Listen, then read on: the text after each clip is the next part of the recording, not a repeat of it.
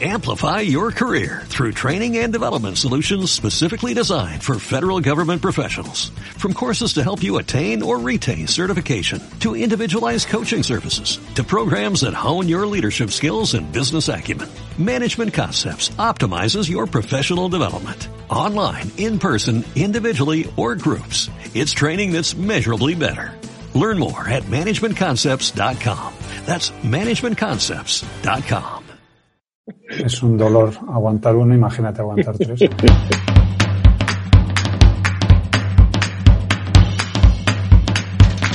Esto es BIMRAS, el podcast sobre BIM y tecnología aplicada a la construcción. El podcast sobre BIM que Chuck Norris no se atreve a escuchar. Bienvenido a BIMRAS Podcast, el espacio en el que charlamos sobre la metodología BIM y su aplicación en el sector de la construcción. BIMRAS es un podcast producido por Edilicia BIM, soluciones BIM inteligentes. En Edilicia BIM, además de elaborar este espacio, damos servicio de consultoría y metodología BIM. Puedes encontrarnos en www.ediliciabim.com.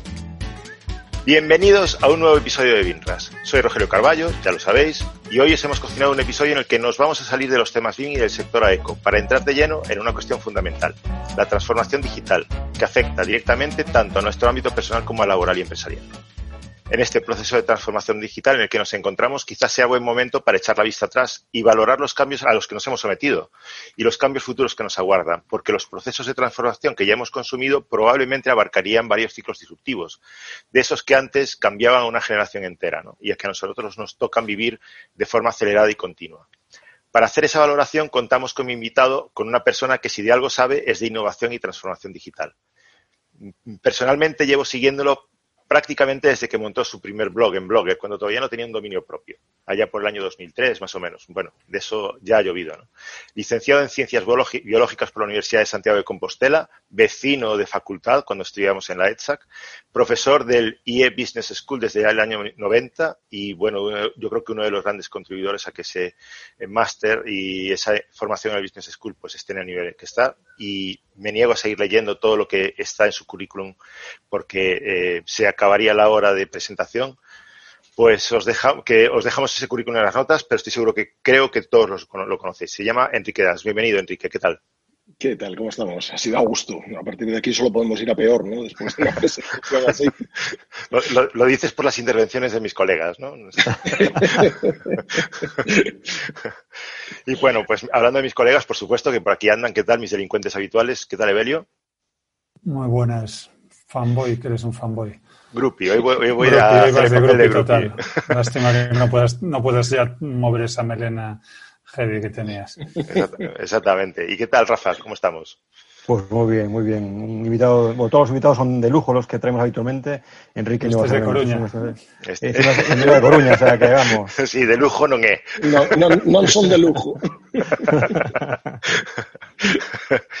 bueno, una curiosidad, Enrique, por empezar. ¿Cómo acaba un licenciado en ciencias biológicas en el campo del análisis de la innovación tecnológica? Porque, hombre, así a priori no parece el camino más directo para, para el cacharreo, ¿no? Para ese análisis de tendencias tecnológicas o para el análisis empresarial que habitualmente pues podemos leer en tu blog, ¿no? Y en la a formación ver, que das en el business, en el business mm, school. Pues te cuento, te cuento. Eh, eh, igual, igual lo recordáis, eh, los que tienen cierto, cierta proximidad a La Coruña recuerdan que hubo un año que el premio, un premio de la lotería cayó ni más ni menos que en la refinería de La Coruña. Y ese año, pues bueno, mi padre, mi padre entró a la refinería de La Coruña cuando, cuando tenía, no sé, veintipocos años y era un ingeniero recién titulado y salió cuando se retiró directamente. Entonces, pues eh, le cayeron un par de numeritos de aquel, de aquel segundo premio de la lotería y yo estaba pues en mi segundo año de carrera y lo que le dije a mi padre fue, papá, papá, cómprame un coche. Y mi padre rápidamente me dijo, pues no te voy a comprar un coche, te voy a comprar un ordenador. Yo lo miré con cara de, ¿tú tienes algún interés en que tu, en, en que tu, tu genoma se, se, no sé, se esparza por el mundo o, o, quieres tener un hijo que además de ser feo es friki? ¿no? Ahí quedó la cosa, me compró un ordenador, empecé a probar todo lo que se podía hacer con aquello, pero claro, era un proyecto de biólogo intentando aprender a utilizar una máquina, con lo cual, pues, ¿qué haces? Aprendes como puedes, pero realmente lo que no adquieres es el vocabulario, digamos, propio. El, lingo de un, de un, ingeniero informático, ¿no? No hablas como un ingeniero informático, hablas como un biólogo, como una persona normal, ¿no?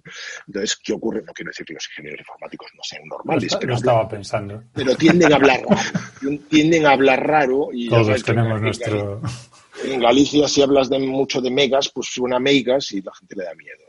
Entonces, ¿qué ocurre? Pues eh, que, yo llego al IE a hacer mi máster, a hacer mi, MBA, me encuentro un profesor que me quiere explicar eh, cómo se utiliza aquello y le digo, hombre, yo ya esto me lo sé y tal.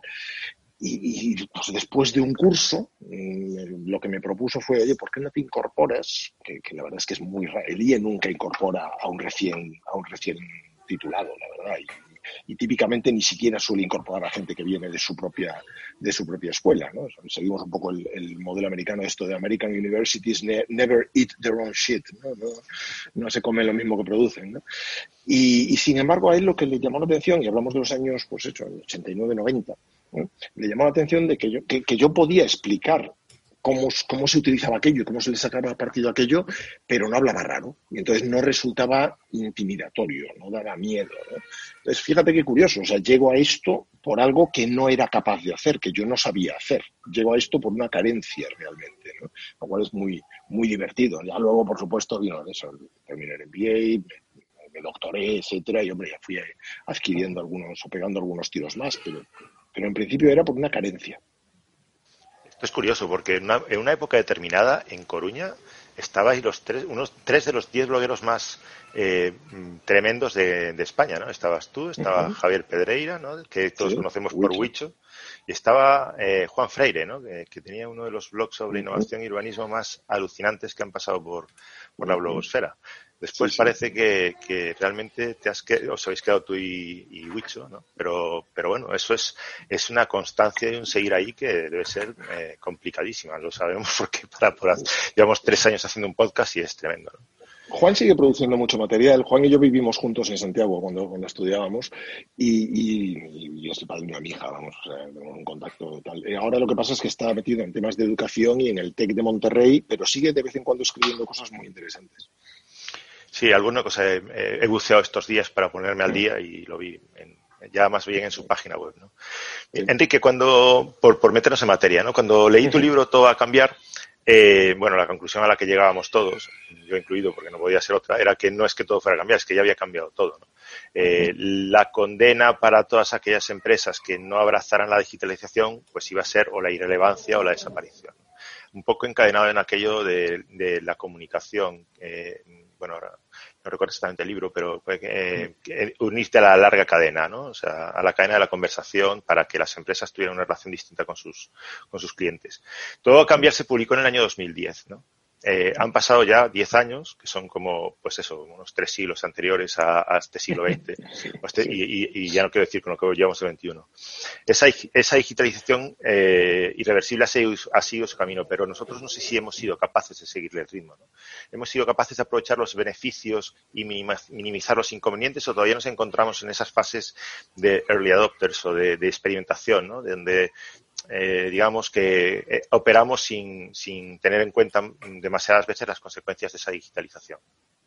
Hombre, yo creo que lo que, lo que de verdad evidencia, por supuesto que no, que no estamos siendo capaces de aprovechar las, las ventajas que nos propone o, de las posibilidades que nos ofrece la tecnología, en absoluto, salvo unos pocos. Entonces yo creo que lo que de verdad evidencia esto es aquella frase, aquella famosa frase que la utilizo mucho, que es que el futuro está aquí, pero el futuro ya está aquí, pero no está uniformemente distribuido. O sea, tienes de todo. Tienes gente que vive en el siglo, no sé si 20 o 19 realmente, o algunos antes. Tienes gente que vive ya en el siglo XXI claramente y tienes gente que intenta pues eh, explorar lo que viene después, ¿no? O sea, yo lo tengo muy claro porque mi trabajo es el, que es. Yo tengo que dar clase de innovación y dar clase de innovación implica, eh, si puedes, probar todo lo que puedas antes de contarlo, antes de hablar de ello. O sea, yo tengo un, señor presupuesto eh, personal para probar cosas aparte de lo que pueda conseguir por el hecho de que a veces escribo sobre ellas o de que me, me tratan como, como blogger o como influencer, lo llamaré como quieras de vez en cuando algunas compañías. Pero realmente, pues eso, yo creo que, que, hay desde esa actitud, la actitud de dame más y quiero probarlo y quiero ver y entender los problemas que puede traer o las cosas buenas que puede traer antes de que, antes de que los traiga, o gente que tiene la actitud contraria, de oye, qué bien estoy aquí, no me lo cambies. Con la pandemia, además, se ve mucho, de una manera mucho más acusada. Tienes un buen montón de gente, de compañías, de, personas que están pensando, joder, a ver si se acaba esto de una maldita vez y puedo volver a como estaba en febrero que en realidad febrero no va a volver. Eh, no, no, no, los viajeros en el tiempo todavía no los hemos encontrado, y, y, cuando volvamos a la normalidad, la normalidad va a ser completamente distinta. Entonces, también tienes otra serie de compañías o de personas con una actitud de déjame probar todo esto porque realmente quiero estar preparado para lo que creo que viene. Oye, de hecho, hablando de viajeros en el tiempo, a mí me trae a la cabeza una, una comparación que, que, utilizo muy a, muy a menudo, que es la de eh, pensar qué pasaría si trasladásemos a un obrero de, de, una calzada romana o de cualquiera de las infraestructuras romanas a la construcción de una infraestructura actual equivalente. ¿Y qué pasaría también, por eso la comparación, si trasladásemos al numerator, al, al, encargado de llevar la contabilidad de esa obra, de esa calzada romana, al equipo de contabilidad de esa infraestructura a día de hoy? Desde luego, yo tengo claro que el, que el obrero tendría una, bueno, un periodo de adaptación más o menos corto, pero que podría adaptarse porque la maquinaria y las técnicas, pues, a fin de cuentas son muy similares, pero el numerator en su vida volvería, llegaría a adaptarse al nuevo puesto de trabajo, porque, bueno, la distancia que hay entre la labor que realizaba y, el, y el, la labor que puede ser ahora mismo equivalente es tremenda. En agricultura no ha pasado, en ganadería no ha pasado. En otros sectores, y lo digo porque han evolucionado mm, con la tecnología, buscando esa tecnología y aprovechándola para, para sacarle partido. Pero eh, bueno, hay sectores que, aparentemente alejados de la, tecnología han conseguido eh, meterse en el carro de la, de la innovación y de, pensar eh, al margen de, lo habitual y, sin embargo en, en, otros bueno en otros sectores no, no, somos capaces, y estoy pensando en la construcción, de dar ese salto. Y, se, me, se, me, ocurre que dónde puede estar ese punto de cambio, si realmente hay, hay labores en las que el desarrollo tecnológico es tan limitado que no permite innovación.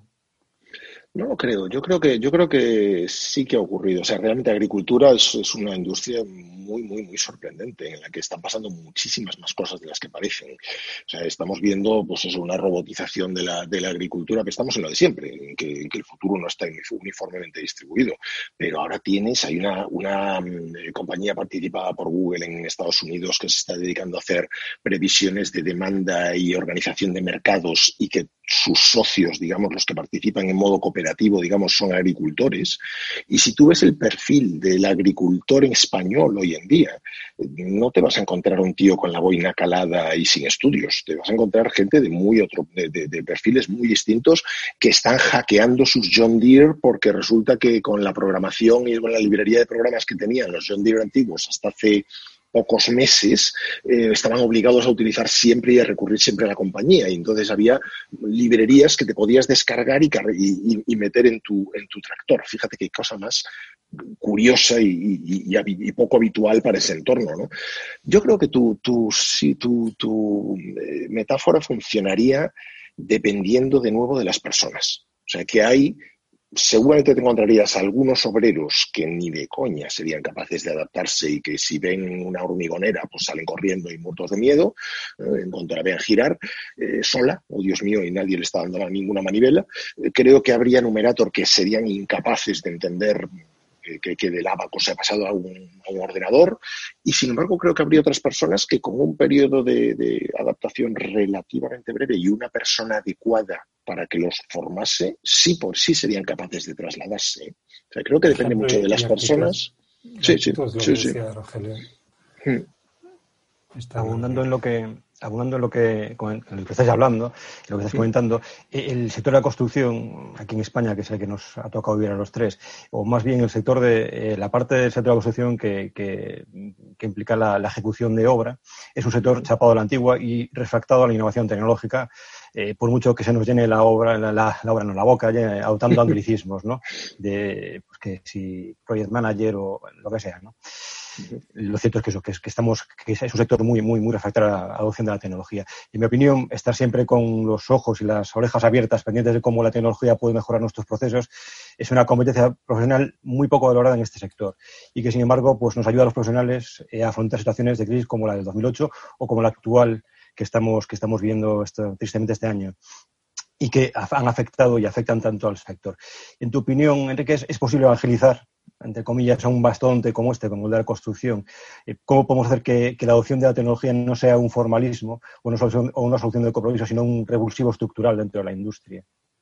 Yo no creo, o sea, a ver, iba a decir no creo en la evangelización y eso se lo dice un profesor, pues es como un anatema, no es una barbaridad. No es que no crea en la evangelización, es que realmente creo que, que, el lenguaje universal es la propuesta de valor. Tú tienes que demostrarle a una industria que existe una forma de revolucionar su propuesta de valor que le permite romper con el mercado, que le permite mm, ser mucho más competitivo, ser mucho más seductor de cara al cliente, ser mucho más atractivo. Entonces, de la misma forma que, cuando somos adolescentes adoptamos la gomina porque nos parece que estamos más guapos, tú tienes que convencer, no los que la adopten, vamos, tienes que convencer a una compañía de que, oye, pues adoptando determinada tecnología, tú vas a poder plantearte una relación con tus clientes distinta, vas a poder construir sobre mm, lo que ya has vendido, porque ya has seducido previamente a esos, a esos clientes y esos clientes tienen formas de incluso relacionarse contigo antes de que todos los ladrillos ya estén puestos y, de todo, y que todos los, los muros ya estén levantados. ¿no? Eh, no sé, hay, hay ejemplos muy curiosos. Hay arquitectos en España muy polémicos que han conseguido prevender muchísimas cosas porque adoptaron adoptaron unas técnicas de construcción que eran prácticamente estándar, que eran prácticamente de, la, arquitectura prefabricada y, que construían unos chaletazos que, mm. y que consiguieron marca con ello incluso. ¿no? O sea, consiguieron. Entonces, fíjate qué curioso es adoptar una, una, forma de trabajar que no era originaria de la industria, pero que alguien decidió adaptar, alguien con cierto, con cierta visión decidió adaptar a la industria. ¿no? Entonces, creo que es, cómo te inventas la propuesta de valor o cómo ves que se la inventa otro. En muchas ocasiones es esa startup que ves en otro sitio que de la nada de repente empieza a vender como churros y dices, ¿qué es lo que, qué diablos has hecho? ¿Qué diablos ha hecho? Y lo puedo copiar yo, o esto se va a convertir tal. Y ese tipo de cosas se, se convierten muchas veces en estándares de la industria al cabo de cierto tiempo probablemente no tanto mirando hacia el propio sector o hacia el ombligo de uno mismo, como mirando precisamente lo que hacen sectores que no tienen nada que ver con el nuestro. Y sí, yo tengo clarísimo que voy a aprender más probablemente de gestión de equipos de un equipo de programadores que de un equipo de que una cuadrilla de, albañiles. Pero Sí, sí, sí, es perfectamente, perfectamente posible y de hecho lo que intento muchas veces en, clase es sacar a la gente de su zona de, confort. Es algo que cuando juegas a, sobre todo en, grupos con más experiencia o en consejos de administración, que a mí me llevan como, eh, le tiro ideas y ver que me devuelve este chalao que, cuando termine el consejo sale por la puerta y no le toca pegarse con ninguna, ninguna cosa de la realidad de la compañía. Yo voy en ese plan algunos consejos de administración y lo que intento es sacarlos de su zona de confort y plantearles cosas que están ocurriendo efectivamente en otras industrias completamente distintas a las suyas. A veces es retador porque te estás, eh, estás en un, sitio que es producto, producto, producto y te los llevas a servicios, totalmente a propósito, ¿no? Y, cómo les cruje la, la, la, mm. neurona cuando intentan adaptarlo, ¿no? Pero, pero hay muchas posibilidades de que... Imagino que en esas situaciones es donde se lleva al límite esa actitud antes que la capacitación porque efectivamente si yo estoy acostumbrado a trabajar, a lidiar con, los problemas de mi sector del día a día, que conozco perfectamente el producto, la cadena de servicio, conecto con mi cliente perfectamente, pero en cuanto tengo que pensar eso desde la óptica de un sector que no tiene absolutamente nada que ver con el mío, probablemente pueda incorporar cuestiones que, me ayuden a crecer. Lo que pasa que, evidentemente, como, como, ya hemos repetido un par de veces, la actitud con la que afrontemos esas, esos puntos de vista, supongo que será la clave para, para esa innovación. Claro, tú tienes que empezar por darles algún tipo de, algún tipo de, herramienta analítica. Una herramienta analítica para, para una persona en una industria determinada es la cadena de valor. O sea, cualquiera de los que nos estén escuchando ahora tienen su cadena de valor de, de, la, del negocio de la construcción, la tienen tan, se la saben tan bien que lo único que no han hecho es tatuársela en el cuerpo. porque, por si acaso algún día cambia y el retirarte un tatuaje es doloroso, ¿no? Pero seguro que la consideran ya prácticamente escrita en piedra, nunca mejor dicho, teniendo en cuenta la, la, industria de la que hablamos, ¿no? Alguien la grabó en piedra y este negocio es así. Tienes que hacer que entiendan el concepto de cadena de valor y después invitarles a hackear duramente la cadena de valor. O sea, ¿cómo haces para que alguno de los elementos, alguna de las etapas de esa cadena de valor pueda ganar en eficiencia copiando algo que se hace en otro sitio, incorporando tecnología, etcétera. Pero es esa mentalidad hacker lo que tienes que conseguir en realidad. Hablabas de hackear esa cadena de valor en tres aspectos concretos, ¿no? Interfaz, procesos internos y modelo de negocio. Interfaz con el usuario o con el cliente, procesos internos y modelo de negocios. ¿no? Mm, no sé si es, posible que expliques un poco más esos, esos tres aspectos. Sí, totalmente. O sea, ver, la, la, interfaz es evidente que ha cambiado porque, porque teníamos unos canales muy determinados y una forma y, una protocolización de la comunicación que lo hacía muy rígido, muy, muy tal, ¿no? Pero que aún así, pues eso, por ejemplo, en vuestro sector se sigue, eh, una buena parte de la interacción se sigue dando en una caseta prefabricada que está fuera de la obra, ¿no? que, por la que pasa alguien en un matrimonio y dice, oye, hemos visto esto pasar, ¿no? Eh, yendo a, a los topicazos más absolutos. ¿Qué ocurre? Que, oye, pues la interacción se, ha elevado a un nivel y le hemos dado unas posibilidades que no teníamos y que no estaban en la cabeza prácticamente de nadie hace, hace 10 o 20 años. ¿no? Pues, obviamente la interfaz te da muchísimas posibilidades, muchísimas, eh, muchísimas, eh, eso, puedes hacer un montón de cosas que no te, que no te habías planteado. Internamente estamos hablando sobre todo de, coordinación, pero también de cosas como, por ejemplo, eh, ¿qué es el trabajo? Sea, el trabajo realmente, si lo piensas, hasta hace muy poco lo que una empresa quería hacer era ganar dinero para dárselo a sus accionistas. Cuanto más pasta gane y más, se lo, y más, y más le devuelvo a mis accionistas, mejor me va. Y por lo tanto, todo lo demás era accesorio. Es decir, los trabajadores eran pues un recurso humano. O sea, yo ya, mm, cuando las empresas hablan de recursos humanos, me parece un insulto. Yo no soy, yo no soy un recurso, yo soy un tío, yo soy una persona. Yo tengo, tengo unas, una serie de cosas. No me gusta que me consideren un recurso igual que yo que sé, que una máquina o que un. ¿no?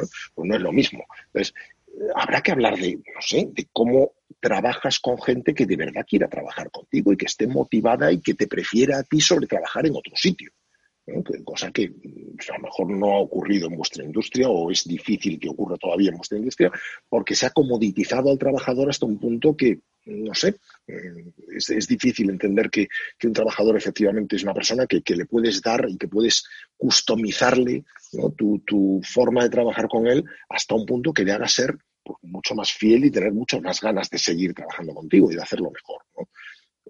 Es que se puede aplicar, se pueden aplicar ese tipo de, ese tipo de cuestiones. ¿no?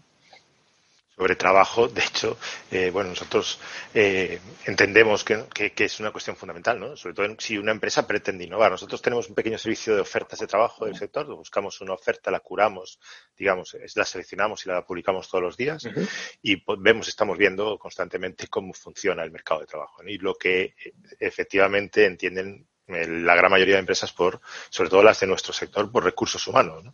Hemos visto ofertas auténticamente escandalosas, ¿no? incluso tan simpáticas como poder llegar a pedir un perfil de arquitecto que haya dirigido grandes obras pero recién titulado. Eso era fantástico. Hace poquito el creador de un lenguaje de programación se encontró con una oferta de trabajo que pedía eh, cinco años de experiencia en ese lenguaje de programación y él lo había creado hacía tres años.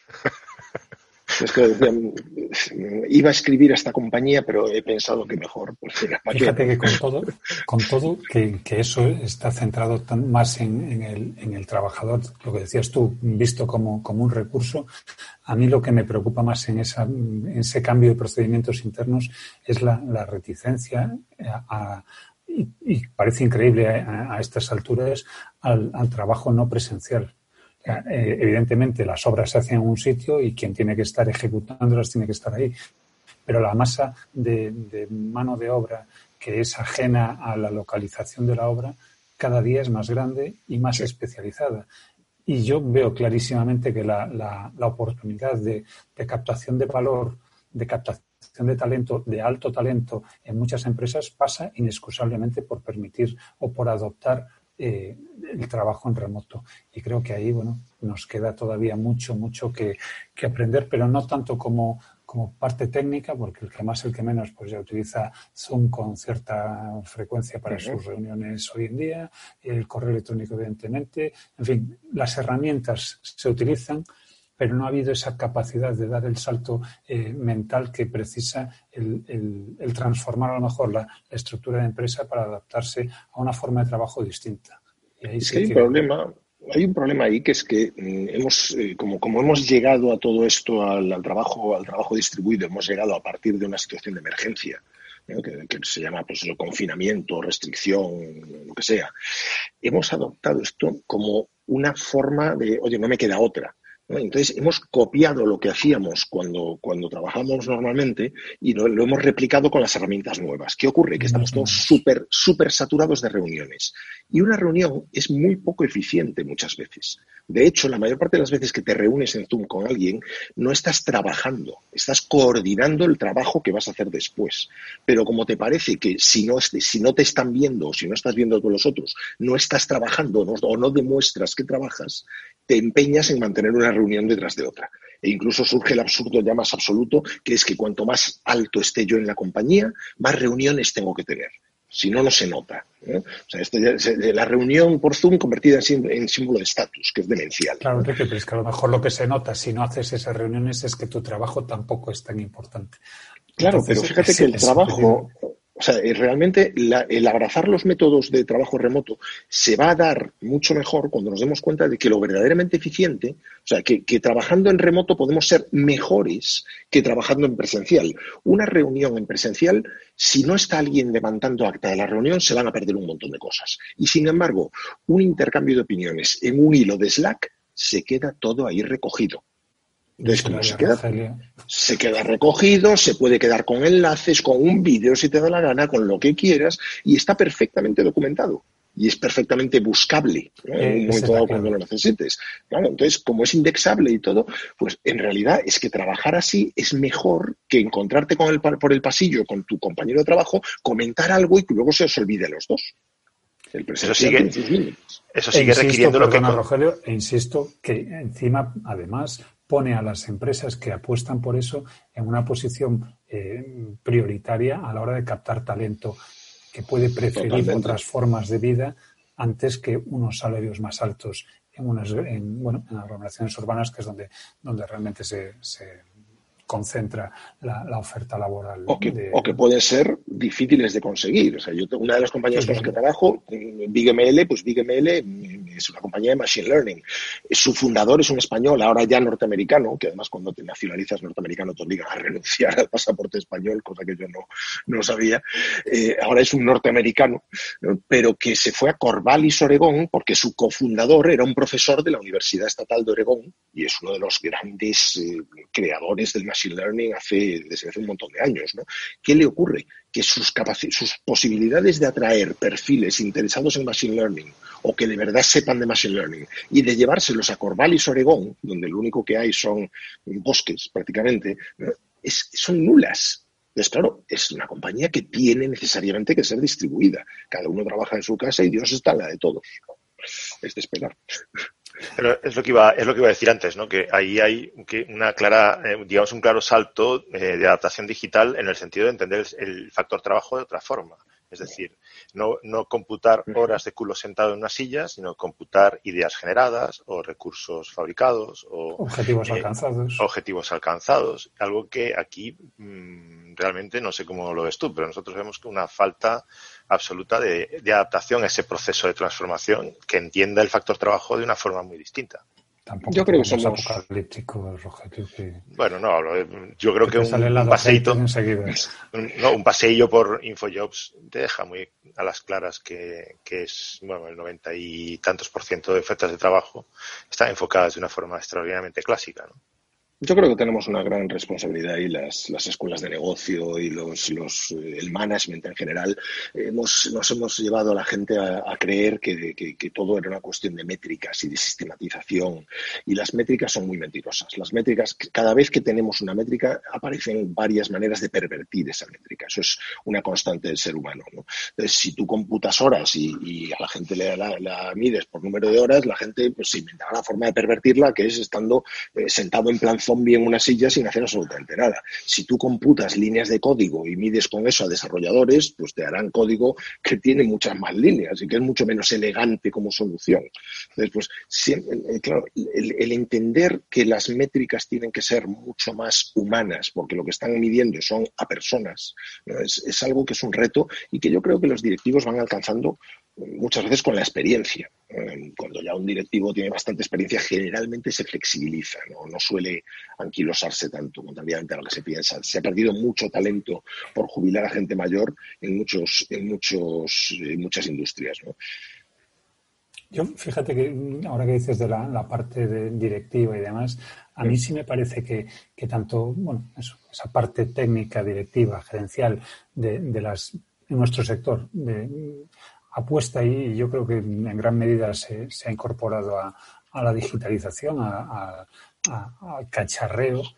Eh, sin embargo, está claro que la parte de puesta en obra, la parte de, de pie a tierra, aquí le tocaría a Rogelio decirlo, la que pisa el barro, creo que todavía no ha superado lo del el móvil y el WhatsApp como máximo exponente de, tecnología.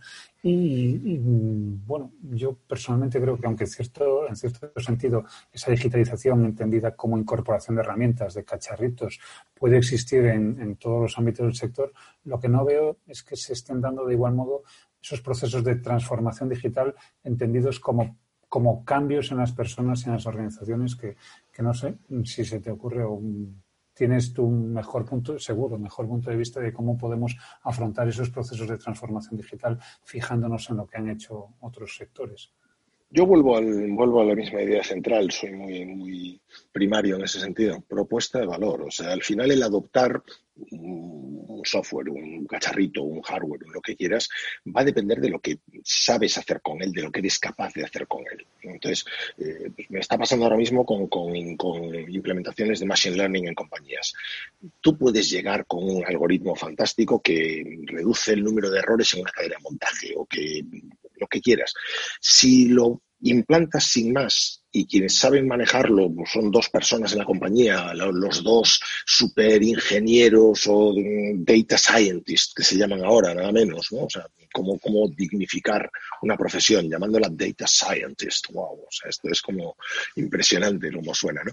Pues mm, lo, lo montan, pero eso no sale de ahí. Si tú eres capaz de cualificar a cuanta más gente mejor en la compañía para que utilicen aquello y para que entiendan cómo incorporarle mejoras, eso es un no parar. Empieza a mejorar, empieza a cambiar, empiezan a meterle distintos aspectos en función de lo que quiere el comercial, de lo que quiere el de, el de la obra, de lo que quiere el otro y el de la moto. Al final, es un proceso de mejora continua, pero claro, tienes que distribuirlo y que todo el mundo vea una propuesta de valor o al menos un potencial de propuesta de valor. y, aplicando en el, ejemplo que tú pones, el de, Machine Learning aplicado en la industria, si tú eres capaz, o por lo menos yo defiendo que si tú eres capaz de inculcar en la empresa, en la estructura, una, cultura del valor que tienen los datos, eh, desde la parte más inferior del escalafón hasta la parte más alta, al final, eh, si todo el mundo tiene en la cabeza el valor de la información, al final aparece más información que ya estaba ahí. Y si no lo hacen, en cambio, y en cambio, si no lo hacen, el caso contrario, te vas a encontrar con que crees que tienes información que en la práctica la han metido poco menos que dándole golpes al tablero, al, teclado, perdón. O sea, que, que, no tiene calidad se incorpora Por, porque hay que incorporarla. Porque hay que incorporarla, porque me han dicho que tengo que tal. O sea, que, yo tenía en una, en una empresa de agricultura precisamente que todas las tomas de, de, de, datos de los sensores de humedad de una viña enorme estaban todas metidas a golpe de tecleadas sin, sin mirar ni un solo, ni un solo sensor. ¿Por qué? Pues porque les habían dicho a, los, eh, a las personas que supervisaban la viña, hay que meter estos datos. Pues al final, al cabo de, de, 20 iteraciones que están hasta las narices de recorrerse toda la, toda la viña, pues las metían directamente inventadas. directamente. ¿Qué uniforme es esto? ¡Qué maravilla! Justo, justo antes de empezar la entrevista acabamos de, cerrar una sesión de los cursos de los viernes, una, una actividad que, desarrollamos desde hace un par de meses y precisamente la, sesión de hoy era una de las de sensorización de modelos BIM con, Arduino. yo creo que es uno de los puntos por los que vamos a tener que, encontrar eh, salidas y, formas de, incorporar la, toda la tecnología de, data science en, la construcción.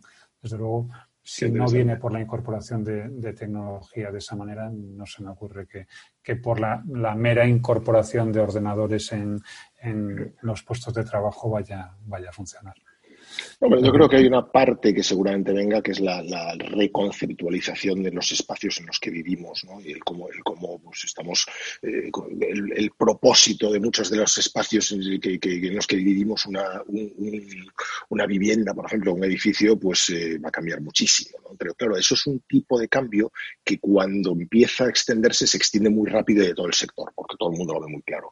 Eh, el cómo se hace, lo que, lo que comentas. El sensorizar, el, pues, un Arduino como, como herramienta multipropósito para, para, determinadas cuestiones, eso es mucho más de proceso y es más difícil, porque, porque terminado el proceso lo, te lo llevas a casa o te lo llevas a la siguiente obra y no se utiliza o no, no, es visible ¿no? realmente. Entonces hay cosas que son más obvias que otras. Bueno, volviendo al tema que, que introdujo que introdujo antes Rogelio, eh, respecto al, mercado laboral. A través de esta plataforma que te comentaba Rogelio, somos testigos de, bueno, lleva un año y medio yo creo esta plataforma, es un canal de Telegram, eh, eh, pero estamos siendo testigos, a, de, este, testigos de varias circunstancias en, cuanto al, mercado laboral en este sector. Por ejemplo, hemos podido presenciar cómo el, mercado laboral se ha ido congelando de, Oriente a Occidente por, por todo el COVID de este año, por todo el tema del COVID de este año, o por ejemplo estamos viendo cómo se está pivotando la búsqueda de empleo de portales más bien impersonales para el, para el, para el que busca empleo, tipo InfoJobs, Indeed y demás, con todos los respetos, hacia, hacia LinkedIn, ¿no? que es eh, que es el trato directo, digamos, con un recruiter o con una persona. Y puedes llegar a, bueno, pues te indica los conocidos tuyos que tienes en esa empresa y puedes, yo, yo quiero pensar que, es, que es eh, por esa personalización que está pivotando ¿no? el, mercado laboral, la búsqueda del mercado laboral. ¿Tú tienes eh, alguna opinión a este respecto? Es decir, eh, ¿crees que efectivamente se está, está bueno, pues desapareciendo estas plataformas de, trabajo más impersonales en favor del trato directo con, con, con los recruiters o con las empresas directamente?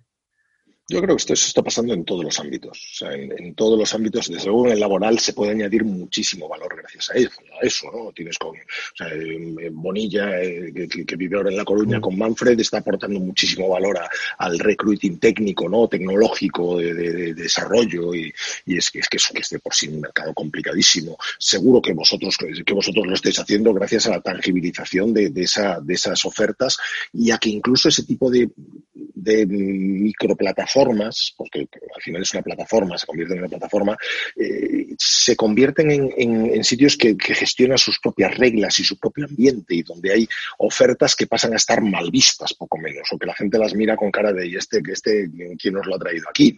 Entonces eso provoca una autorregulación de, los, de, los, eh, de, ese tipo de fenómenos. Eh, LinkedIn es un, es un caso evidente, aunque, aunque claro, LinkedIn para entenderlo bien hay que entender la asimetría informativa y el hecho de que tú ves una parte como usuario normal y el recruiter normalmente si paga su licencia de recruiter lo ve todo, está en modo, en modo God, ¿no? En, God mode que decían en los videojuegos, ¿no? Y lo ve absolutamente todo.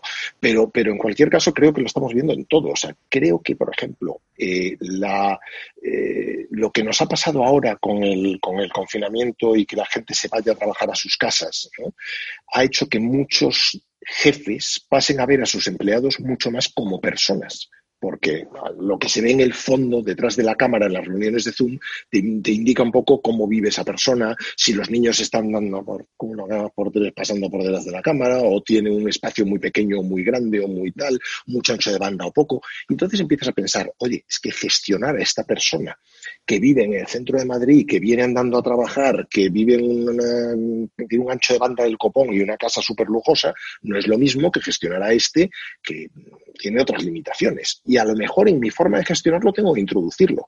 Tengo que introducir eh, determinada diferenciación, ¿no? Ya no solo por clase social, eh, recursos económicos, no, no, también por no sé, nivel, nivel de formación, etcétera. ¿no? Entonces creo que estamos aprendiendo cada vez más a gestionar personas que es lo que de, de, hecho hacíamos, pero antes los gestionábamos con una plantilla y a todos el café para mm. todos, y ahora estamos empezando a ser más conscientes de que el café para todos es una. Hay mucha gente que no le gusta el café. Como si no lo digo, reviento. Ahora, bueno, has comentado de, de David Bonilla. Sí. Eh, la culpa de que, Info, de que BIM Job Offers saliera adelante es precisamente de Manfred y, y el trato de fusilarle la idea a Bonilla. Ah, no conocía, no, no, no, había visto, no, no conocía esa conexión. La, David, me, encanta, David me encanta porque David me encanta porque bueno, no es gallego, pero ya es más gallego que nosotros, creo. O sea, el tío tiene una capacidad de adaptación. Yo creo que eh, me lo decía, lo que me decía a mí un compañero hace muchos años, que si a mí me llevaban a África me volvía negro directamente. Pues David es que ha hecho eso. Yo creo que la tiene queimada en las venas. Se ha, se ha mimetizado con, con, sí, el, sí. con el entorno. Pero lamentablemente BIM Job Offers no tiene el éxito económico que tiene. Bueno, todo, todo, se andará. Daros tiempo, daros tiempo. Todo se andará. Mira, eh, Enrique, si hay un tema que deberíamos hablar, pues porque eres profesor y sí. además porque si pretendemos llevar a gente del mercado laboral a la innovación y a la empresa es sobre educación. ¿no? Yo creo que, que además eh, con el, con, de lo que estamos hablando, que es de digitalización y transformación digital y además de trabajo distribuido o trabajo a distancia o formación a distancia con los tiempos que nos ha tocado vivir con el COVID, pues evidentemente es algo que está en tremendísima actualidad. ¿no? Si algo nos quedó claro a todos los que tenemos algún retoño por ahí eh, eh, danzando en la educación, en el sistema educativo previo a la universidad, es pues la completa inadaptación del mismo. ¿no? Esto sí que es personajes que viven en el siglo XIX en su mayor parte, un sistema educativo y también familias, ¿eh? o sea, tanto profesorado como familias que eh, de, de, golpe o de repente tuvieron que hacer una transformación digital eh, en una semana y, y, adaptarse a un sistema que para que no tenía ni recursos ni conocimientos. Rogelio haciendo amigos. Eh, bueno, para eso soy como soy, que le voy a hacer. Nuestro no, no, particular. No, no hay nada que no se, que no reconozca todo el mundo en privado cuando hablan contigo de este tema, ¿no? Así que la cuestión es en cómo afrontar la transformación digital de un sector educativo que tiene tantas disonancias, tantas, tantas, digamos, dificultades intrínsecas eh, pues porque además, entre otras cosas, hay partes del sector educativo que simplemente no es digitalizable, hay cursos de ese, pero, pero la parte que es digitalizable, ¿cómo, cómo la transformamos? ¿no? ¿Cómo, y, por supuesto, eh, en qué plazos, porque eh, ahora mismo ya probablemente estemos llegando muy tarde. ¿no? Yo creo que hay dos, dos claves aquí. La primera es, eh, es que, tienes que tienes que pensar que las cosas no van a ser lo mismo con otras herramientas. Tienes que romper de alguna manera y pensar que dar clase en online no puede ser igual que dar que no puedes hacer lo mismo que hacías en la clase. Y si intentas hacer lo mismo vas a aburrir a las ovejas directamente. Entonces, eh, lo que suelo decir yo es que una clase presencial la preparas, te la preparas, y una clase en online te la tienes que producir y producir quiere decir que tienes que tener muchos más elementos que combinas y que combinas de maneras que, mantengas un cierto nivel de interés. ¿no? Lo segundo es eliminar un topicazo y es que eh, de alguna manera todos pensamos que cuando lo haces a distancia es porque no puedes hacerlo online y que por lo tanto es, pues es, es una carencia, es una, un plan B, digamos, una, un sustitutivo pobre. ¿no? Entonces, ¿qué ocurre? Pues que tienes que pensar que a lo mejor no es así y que se puede incluso hacer mejor en online. En online puedes llegar a ser más entretenido porque tienes más recursos, puedes sacar más conejos de la chistera, puedes eh, abrir más ventanas, eh, puedes eh, traerte a más invitados, puedes hacer un montón de cosas más. Y sobre todo, puedes, la gente puede desarrollar discusiones o, o, o conversaciones mucho más profundas, sobre todo en cuanto les hagas escribir en un foro, por ejemplo, ¿no? en, o en una herramienta que les haga volcar lo que tienen en la cabeza de una forma un poco más estructurada. Yo las mejores discusiones que he tenido, algunos temas las he tenido online, no las he tenido en un aula. ¿no? Entonces, esas dos prevenciones, el pensar tengo que hacer lo mismo o el pensar esto es un plan B y lo bueno es lo otro, ¿no? ¿Por, qué, ¿Por qué todo el mundo piensa, por ejemplo, que un curso online tiene que ser más barato que un curso presencial, cara a cara? A lo mejor no tiene que ser así. A lo mejor se puede aprender mejor en online e incluso tiene que ser más caro si, si, si eres capaz de, de, proponer más valor, ¿no? Entonces yo creo que va por ahí la, la cuestión, es quitarnos ese par de topicazos. Y otra cosa en la que, que también quería comentar contigo del, de, de, tu último libro, que sí que es algo que yo había estado viendo en muchas otras, en, bueno, muchísimas fuentes que se habla últimamente y que además incluso la, la, la propia digamos, la, la, la, el propio sentido común te, te, venía a decir que esto era así, ¿no? Si tú tienes una inflación del 10% anual, no significa que al cabo de 10 años tengas un incremento del 100%, sino que tienes un incremento logarítmico. Eh, eh, esto que, que, parecía bastante evidente, pues ahora parece que se ha consolidado como una cuestión de importancia fundamental, ¿no? Todos nos hemos dado cuenta del que el crecimiento sostenido es en realidad un crecimiento insostenible, ¿no? Eh, así que parece que todos nos hemos lanzado a la carrera por reformar el capitalismo. Hablamos de un montón de, de tecnología, o de, perdón, de, de, de neologismos. La economía del decrecimiento, eh, hablamos de limitar el uso de recursos porque ya no es posible disponer de recursos ilimitados, hablamos de economía circular e incluso se está cuestionando todo lo que tiene que ver con la, con la globalización. ¿no? Entonces, en, en, este ambiente de reforma del capitalismo, eh, ¿qué factores juega la transformación digital como herramienta para, para reescribir las reglas de juego de la economía? Ahí te lo dejo, que es una pregunta fácil. Ya ves, ya ves, ya ves. A ver, yo creo que lo que, lo que tenemos que entender es eh, que esos procesos de cambio no son procesos de cambio que se producen así como, no sé, por, por arte de magia o por tal, ¿no? O sea, esos procesos de cambio provienen de una serie de, de, gérmenes, ¿no? De, de, cosas que los, que los hacen, que, que los hacen, digamos, como mínimo florecer, o de alguien que ve una oportunidad, o de alguien que. Entonces, eh, creo que lo que, lo que tienes que pensar es de qué manera eh, de qué manera surge esa revelación, esa, esa, oye, a ver, hemos encontrado que esto puede aportar un valor. ¿Por qué lo hemos encontrado? Pues porque un emprendedor ha llegado, lo ha aplicado y, se ha lanzado por ahí y, no sé, y, y, oye, pues ha roto el mercado. Y ha, y ha conseguido, pues no sé, un, un, enriquecimiento, un, enriquecimiento, muy rápido, un, no sé, ha cambiado el sistema. ¿no? Entonces, ¿Cómo se puede aplicar esa, esa, cómo se puede construir? Hay gente obsesionada con el intento de mm, construcción de ese tipo de, ecosistemas y la práctica es que en realidad, pues aunque a veces de la casualidad que surjan muy buenas ideas en un entorno determinado, en la práctica es casi aleatorio, surgen donde surgen, ¿no? Entonces, mm, ¿qué tienes que hacer? Pues ir poniendo muchas posibilidades, apuntando a muchos a muchos eh, a muchas ideas, porque alguna de ellas resulta que te funciona, ¿no? Creo que es más un proceso de ese tipo que un proceso ordenado, francamente. Ahí te puede, Enrique, si me permites, el, mm. la biología, la titulación. Sí. Porque me ha sonado la vida es una casualidad. Es que, es que en realidad la genética marca mucho. Hay gente, sí, convencida, sí, sí. hay gente convencida de que las mutaciones es algo que, que, se ingenieriza y que se busca. Sí, vale, de acuerdo. Hoy en día podemos tocar el genoma de algo y provocar un efecto, ahora... pero siempre han sido aleatorias. Han sido puramente aleatorias. Caminamos a dos patas. Hay una teoría que dice que caminamos a dos patas porque resulta que cuando caminamos a dos patas la erección del macho era más visible y por lo tanto era más atractivo a las hembras y por lo tanto mejoraba su capacidad, su, su éxito reproductivo. Entonces, fíjate, del macho, pero sí.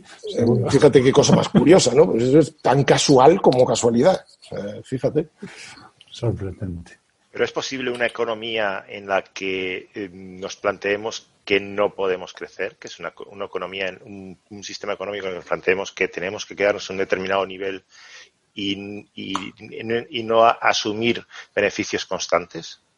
Es que creo que ya estamos ahí. Sea, la, constatación de que si seguimos creciendo a la misma, de, esta, de, esta, misma, obsesionados con ese, con ese indicador, el crecimiento, agotamos realmente la capacidad del planeta, yo creo que ya la tiene mucha gente. O sea, hoy en día ser escéptico con respecto a, con respecto a la emergencia climática es, eh, con perdón, es ser un cuñado porque cuando tú tienes el 100% de, de, de, los, de las evidencias científicas apuntando a que esto está ocurriendo y encima tienes los cielos naranja en California y cada vez más eh, tormentas y cada vez más inundaciones y cada vez más tal, seguir negándolo eh, es, o eres un cuñado o eres Donald Trump o Bolsonaro, que, que, son cuñados al fin y al cabo.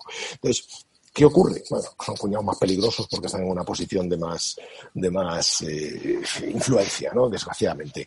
Entonces, ¿qué ocurre? Que tenemos que pensar que el sistema se ha encontrado con, sus con su propio némesis, con su propio, con su propio límite. Entonces, hoy en día, todo aquello que nos decía tienes que ser capaz de generar valor, dárselo al accionista, etcétera, etcétera, solo al accionista, y da lo mismo lo que contamines, da lo mismo lo que explotes a tu proveedor, da lo mismo lo que explotes a tu trabajador, etcétera. Eso ya no funciona, eso ya lo dice incluso pues, la, Business Roundtable en Estados Unidos, lo dice que, es el mayor lobby de, de las mayores grandes empresas de Estados Unidos, lo dice BlackRock, que es el mayor fondo de inversión del mundo. O sea, si no inviertes de esta manera, yo no voy a invertir en ti. ¿no? Fíjate qué, pedazo de. Entonces, el capitalismo hoy en día se está reformando desde dentro.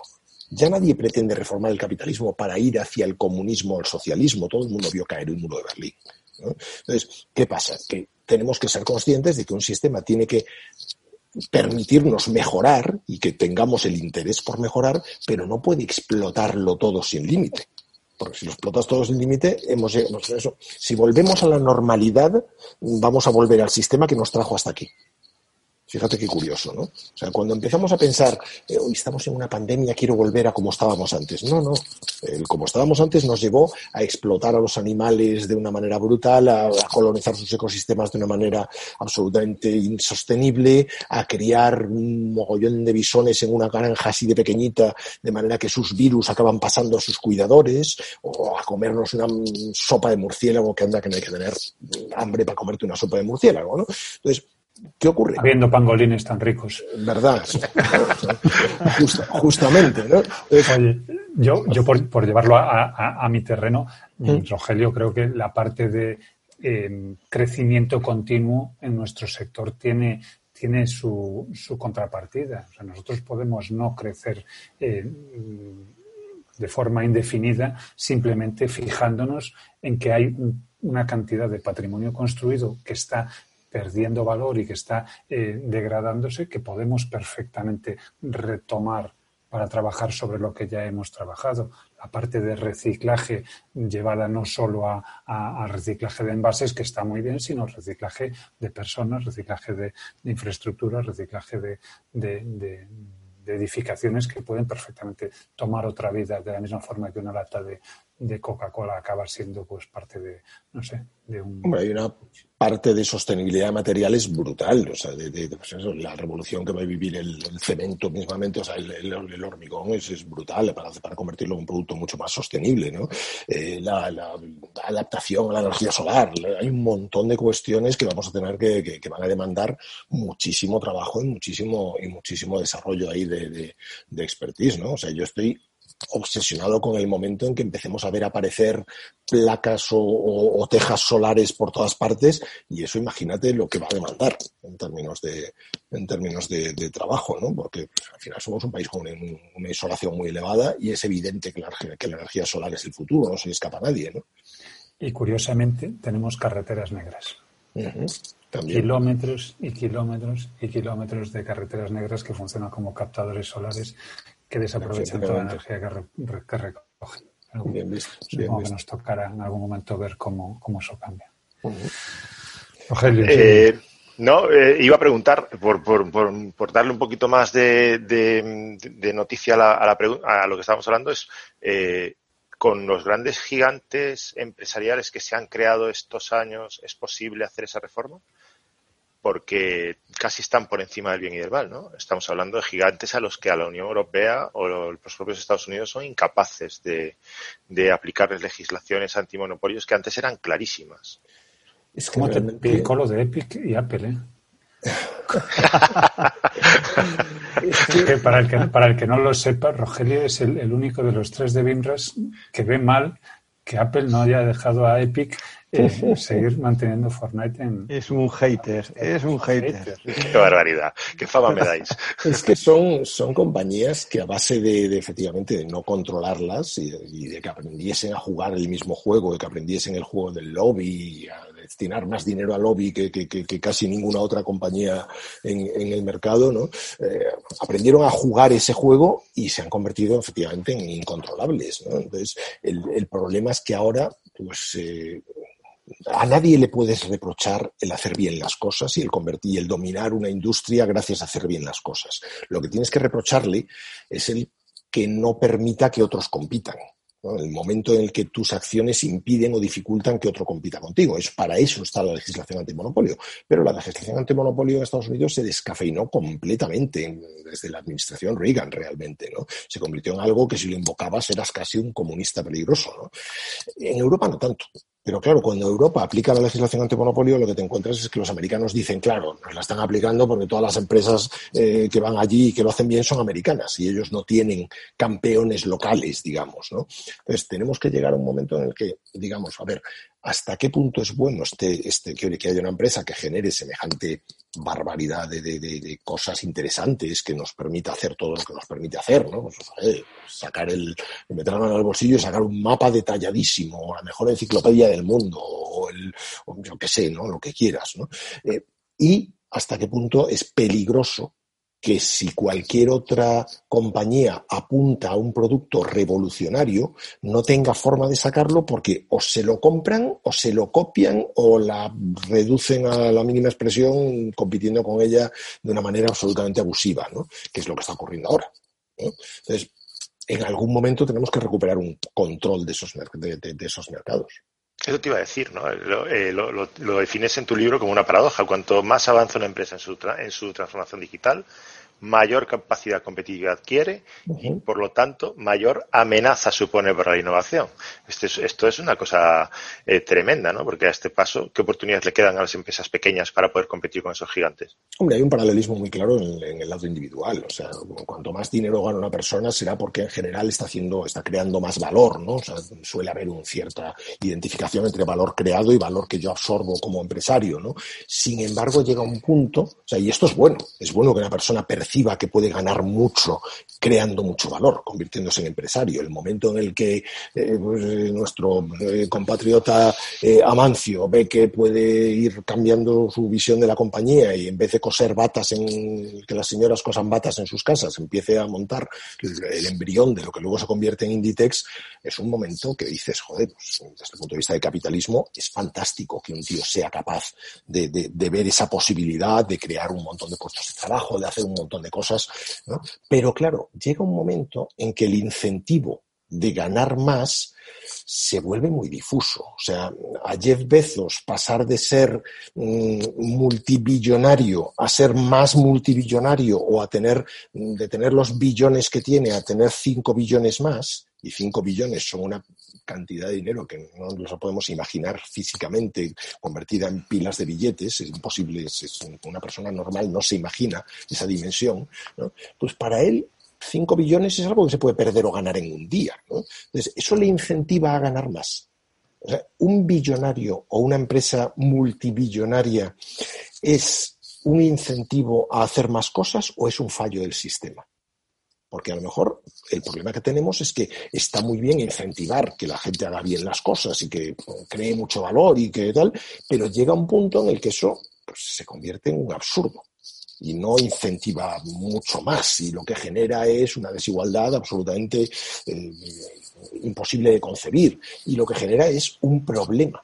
Entonces, a lo mejor habría que pensar en, un factor de redistribución a partir de cierto nivel un poco más agresivo. Y en realidad en Estados Unidos los propios billonarios están pidiendo más impuestos, que es algo muy paradójico, ¿no?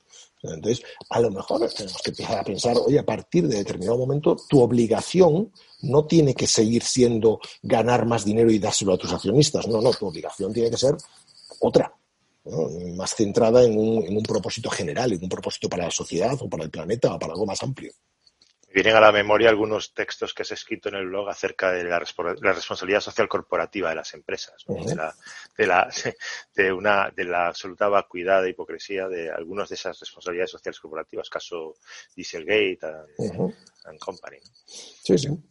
es, claro que, con el modelo anterior de, voluntarismo y de que, pues, yo soy muy majo y muy verde porque lo puedo poner en un par de páginas de mi, de mi memoria corporativa todos los años y queda precioso, o porque incluso puedo poner en mi publicidad cuando lo que estoy haciendo es todo lo contrario. ¿no? A mí me preocupa que se haya sentado una cultura, tanto en empresa como en política, una cultura de que vale todo. Sea, yo en política te puedo decir esto y hacer aquello, y la gente lo, escucha y dice, no, es normal, es un político. En, empresa resulta que ahora te puedo decir que mi producto es maravilloso y mi producto en realidad es una basura que se va a estropear enseguida para que tengas que, para obligarte a comprarte otro. Y la gente lo ve y dice, claro, obsolescencia programada, le da un nombre y tal. Coño, que eso no puede ser así es que habría que ser mucho más severo con el que hace esas cosas. Habría que, ponernos unas reglas de juego que no permitiesen determinadas cosas. A mí la cultura del vale todo me preocupa una auténtica barbaridad. Se espera pisar una obra Yo confieso, confieso que cuando, cuando compré la casa en la que vivo ahora tuve un momento de, pérdida de fe total porque abrimos un bajo, abrimos un, bajo cubierta que estaba, que estaba cerrado y lo, tiramos ese, tabique para, ganar un poco de espacio. Y allí nos encontramos dentro de aquel bajo cubierta, esto no lo debería contar en público, unas hojas de periódico y un, una cagada hecha ahí, pero con toda la intención que dices, no sé en quién se estaba cagando este obrero, pero coño, qué bien lo hizo. O sea, la dejó ahí, que estaba, por supuesto, fosilizada completamente y convertida en, en, un coprolito. En, un coprolito, justamente. Pero dices, este tío lo hizo por algo. O sea, ese obrero que justo antes de terminar de cerrar ese bajo cubierta se echó ahí una cagada como un tal, ese tío lo hizo por algo, se estaba casando. no estaba muy contento, ¿eh? No estaba muy contento, claramente. Entonces dices, joder, ese mismo tío, ¿cuántos muros habrá de, carga le ha tocado construir y, con qué motivación lo habrá hecho? Y si doy una patada en algún sitio se me queda en la casa, no sé. Tremendo, tremendo. Otra cosa que, Perdona, Evelio, ibas a decir. con, lo de la cagada, con, lo de la cagada y la erección os he roto el contexto. ¿eh? dale, dale, Rogelio. Eh, antes eh, citabas lo de la producción de energía, ¿no? Que, Y lo citabas, bueno, eh, pero por, por, por, llevarlo a otro campo, eh, siempre has hablado de que estamos en un momento de economía de la abundancia, ¿no? una redefinición. Pasamos de la economía de la escasez, en donde todo era extraordinariamente difícil de conseguir y por eso adquirías una ventaja en el momento en que podías vender algo que era escaso, a un momento de la economía de la abundancia, donde eh, la posibilidad de eh, acceso a una cantidad de bienes, incluso a los de conocimiento, que antes era imposible, mm, digamos que debería haber cambiado las reglas del juego. Eh, reglas del juego que a veces eh, implican también cambiar los modos y transformar los modos en que las empresas quieren vender sus productos. Me viene a, la cabeza una cosa que has escrito recientemente sobre Tesla, que nadie se había dado cuenta de que Tesla lo que realmente quería vender era baterías, no quería vender coches. Eh, eh, ¿por qué? Pues porque está previendo efectivamente un escenario de abundancia, de, de generación de un recurso que es la energía eléctrica. aquí me, surgen varias cuestiones, porque para, para, ese cambio de, red, de reglas, desde luego, la primera persona o el primer actor que debería entender ese cambio de, funcionamiento de la economía debería ser el propio Estado-Nación, ¿no? Porque cuántos recursos recibe el Estado de esa economía de la escasez. Entonces, eh, ¿qué papel y cómo eh, manifestar o cómo encajar el papel del Estado-Nación en esa transformación que supone pasar de la economía de la escasez a la economía de la abundancia? A ver, es que yo creo que el Estado realmente, como, regulador de, lo que hacemos, eh, tiene un problema y es que pues, está puesto en, un sitio en el que, pues eso, se convierte en, está ahí en el centro, lo tiene que ver todo, cuanto más vea que supone, se supone que mejor, cuanto más transparente sea nuestra lo que hacemos, lo que generamos, lo que ingresamos, lo que pagamos a ese Estado, pues más fácil se convierte en ese, se convierte, se lleva a cabo esa labor de regulación. ¿Y qué ocurre? Que cada vez más la labor de regulación se convierte en un trámite, en una forma de decir estos son los recursos que entran, estos son los recursos que tienen que salir, pues oye, vamos a hacerlo bien, ¿no? Vamos a, vamos a, intentar ingresar tanto como lo que tenemos que gastar, etcétera. Pero matemáticamente no hay mucha ciencia. Cada vez hay menos ciencia en la asignación de recursos.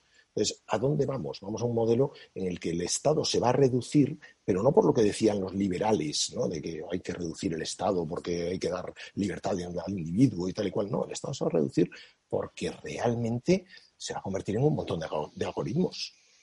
Tú vas a tener un montón de algoritmos y la posibilidad de que alguien se corrompa dentro de la administración va a ser imposible porque un, algoritmo se pondrá de un color rojo encarnado ahí diciendo, Dios mío, aquí hay unos indicios de corrupción del copón de la baraja. ¿no? Minority Report. Eh, sí, pero aplicado a las labores de... Sí, eh, como concepto. Claro, yo no quiero que me controle un tío en concreto que hoy, tiene, que, hoy es una de una ideología determinada y dentro de cuatro años a lo mejor tiene otra determinada. ¿no? Yo quiero que me controle un algoritmo incorruptible quiero que me controle algo que, se pueda eh, automatizar lo más posible. ¿no? Enrique, que me mm. viene a la cabeza lo que comentabas de cómo hemos sido tradicionalmente capaces de hackear los sistemas de control que nos, que nos ponemos nosotros mismos. sí, sí, sí. Eh, y luego el otro problema es el otro problema es el del Estado-nación. O sea, el Estado-nación está diseñado, o la, o la metáfora de la Torre de Babel elevada al, lo que tú quieras, ¿no? está diseñado de una manera que ya no funciona, porque los problemas que tenemos ya no son problemas de un Estado-nación, los problemas que tenemos son problemas globales. Los problemas que tenemos se llaman pandemia, los problemas que tenemos se llaman emergencia climática. Entonces, intentar atacar eso desde la perspectiva de un Estado-nación nos lleva a situaciones tan ridículas como las que estamos viviendo. Que tú tengas a los eh, rusos intentando hacer una vacuna y mientras tanto intentando hackear a los chinos que intentan espiar a los europeos. Y dices, coño, pero si, si hemos comprobado que la mejor forma de obtener una vacuna sería colaborar todos juntos y hacer un open source, ¿no? Clarísimo. ¿Por qué estamos desarrollando una vacuna pegándonos unos con otros y dándonos codazos, ¿no? Como si no tiene mucho sentido. Entonces, ¿qué ocurre? Que cuando tú empiezas a ver que la solución de los temas más importantes estaría en organismos supranacionales, llámale Naciones Unidas, llámale Organización Mundial de la Salud, te empiezas a encontrar el por qué hay mucha gente interesada en disparar contra esos organismos supranacionales y llamarles corruptos o llamarles, no digo que sean santos, pero llamarles de todo y decir que la, Organización Mundial de la Salud está al servicio de China y que la ONU es una banda de corruptos y no sé qué pues es que a lo mejor lo que tenemos es que debilitar esos estados-nación y esos, esas soberanías que permiten que cualquiera haga lo que le sale de las narices y que no se someta más voluntad de la de sus, en teoría, de sus electores, si es que tienes la suerte de ser democrático, ¿no? y reforzar a esos organismos supranacionales. A lo mejor mm, tiene que ir mucho por ahí. Eh, está claro que, este sistema en el que estamos, en el que los, recursos se extraen de, una economía basada en unas reglas, pues evidentemente va a tener que ser reformada eh, de alguna forma, ¿no? Porque al final, pues, lo que estamos hablando, no tiene ningún sentido que, las reglas se planteen sobre, sobre un sistema que hace poco eh, funcionaba de una forma y que la transformación digital lo ha llevado a otro camino completamente distinto. Enrique, no queremos robarte mucho más tiempo porque sabemos que tienes una agenda eh, espectacular, eh, casi, casi como la de Belio, pero, pero aquí tenemos la costumbre. yo acabo de grabar y me voy a grabar otra cosa. ¿eh? Mira, ¿ves? como te decía, aquí tenemos la costumbre de atracar a los invitados mucho más de lo que los criminales nos, lo aceptarían si así fuera, ¿no? Así que te vamos a pedir que nos confieses un par de cuestiones por, a, que le, las que le preguntamos a todos nuestros invitados. En primer lugar, nos gustaría conocer, pues, esa herramienta, ese gadget, ese chisme, esa cosa que decimos aquí, ese programa que te hace la jornada más productiva y sin la que todo sería un poquillo más difícil, ¿no? Que sería, el día sería más largo.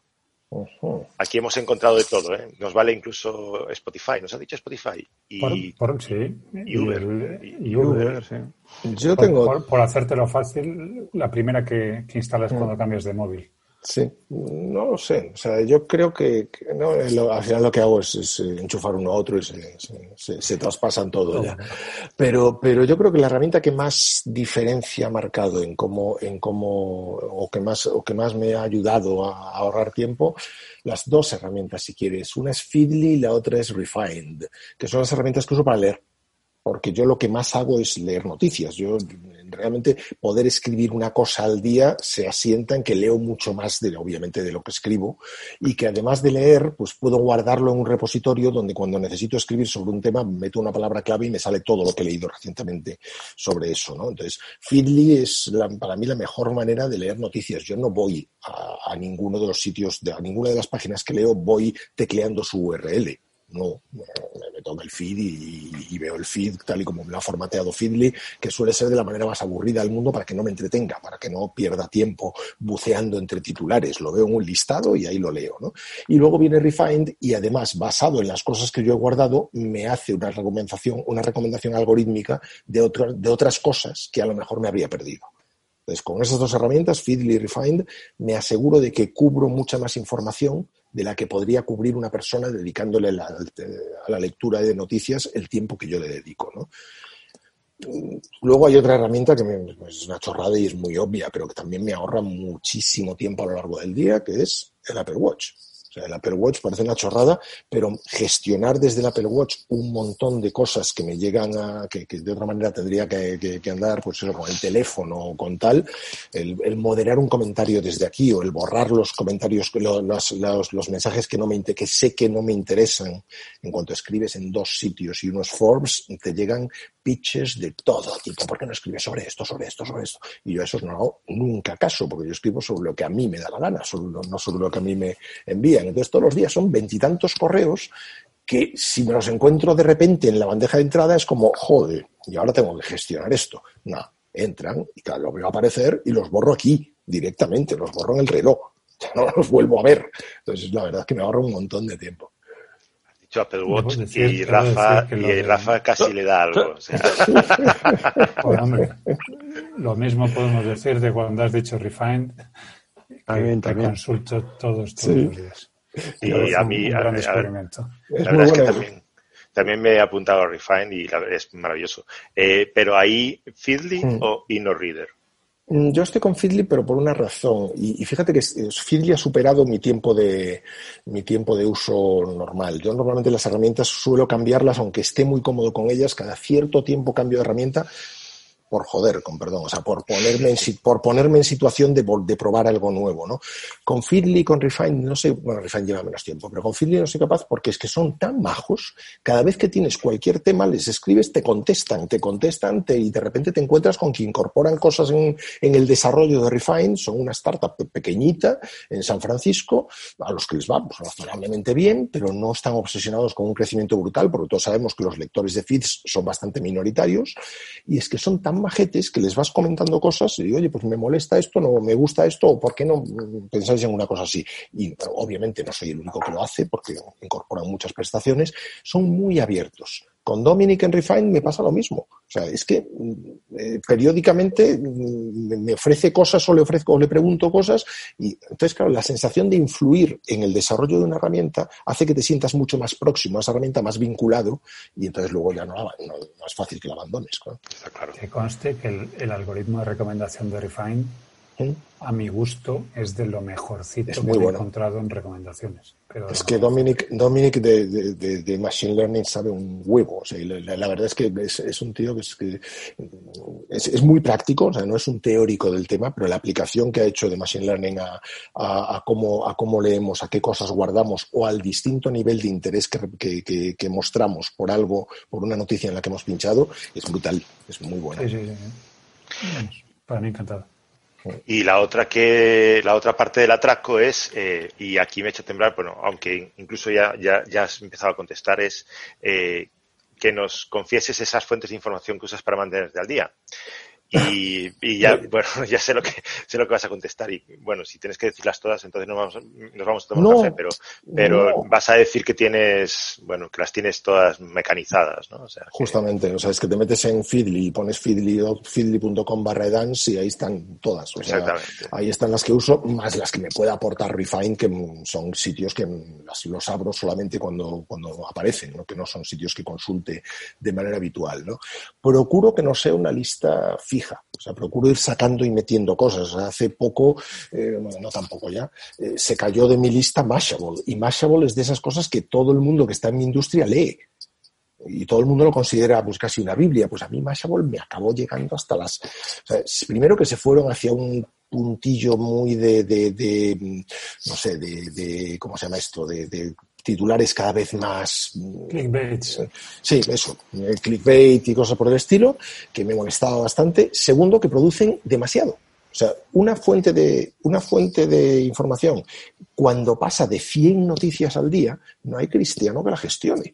Entonces me encontré con que llevándome, con que leyendo otra serie de cosas, pues a lo mejor podía cubrir lo que, lo que me ofrecía Mashable. Con TechCrunch lo he intentado, pero TechCrunch no soy capaz, primero, porque son, eh, bueno, también generan demasiado, también generan demasiadas noticias y eso para mí es un hándicap, pero también son muy buenos consiguiendo exclusivas. Pues muchas veces lo que ellos publican no lo tiene nadie. Eso con Mashable no me pasaba tanto. ¿Entiendes? Entonces, mm, mis fuentes están ahí, son, son fáciles de ver, pero, pero procuro que, que se muevan, que tengan cierto dinamismo. Bueno, pues chicos, si no tenéis, tenéis alguna otra pregunta que queréis hacerle a Enrique antes de que por, cierre. Por preguntas nos lo. Sí, bueno, eso ya estamos aquí 10 años. Bueno, pues Enrique, llegamos al final. Muchas gracias por prestarte a este interrogatorio, por, por que nos hayas dedicado un ratito de tu tiempo, que sabemos que está tasado y demandado. Y ha sido un ratito, lleva, lleva, lo que vamos a tener que darle las gracias es a los oyentes, porque llevamos hora y 20. Espero que, espero que no nos hayamos salido mucho de lo habitual. Porque, sí, estamos ahí. Estamos, para, para, para el estándar de Rogelio estamos un poquito pues por encima. A, pedirle, sí, a pedirles perdón a los oyentes entonces. No, no, Rogelio es un fanboy, con lo cual sabíamos que en este caso sí. Sí, hoy me lo perdona. No, lo yo tengo, yo tengo un rollo que parece que me dan cuerda, de todas formas. No, no, ha sido un placer. Muchísimas gracias otra vez. Y Muchísimas nada, gracias. Y como no, gracias a mis secuaces, que Nebel y Rafa, pues chicos, muy interesante lo que habéis dicho hoy. ¿Qué había sido? algo, algo, algo que no se le... Nos seleccionó el, el, el bot de, de guion. Ah, Muchas gracias, Enrique, por, por Muchas gracias. Bueno, pues vamos a despedirnos. Nos vamos, pero como siempre, te invitamos a pasarte por nuestro Patreon y a enrolarte en la Legión de Binras Insiders para ayudarnos a hacer de Binras un proyecto sostenible. Además, como sabes, entrarás a, form a formar parte de la Selecta Troupe que cada domingo puede elegir entre plato plomo participando en nuestra tertulia BIM. Y compartirás un canal exclusivo de Telegram en el que coincidir con grandes profesionales y disfrutarás de ventajas especialmente diseñadas para nuestros patrones por si todavía no te has enterado, los cursos de los viernes de la nueva iniciativa de Viernes, que te hacemos llegar de forma gratuita, sesiones de trabajo impartidas por los mejores expertos en vosotros mismos. Así que si quieres ver los cursos, corre a apuntarte. Y ya sabes, una reseña sobre BIM en tu servicio de podcast para que podamos ir llegando cada día más y más gente. Como siempre, estamos alerta en info.bimras.com. Un saludo y hasta el próximo episodio de BIMRAS Podcast, el podcast sobre BIM que Chuck Norris no se atreve a escuchar.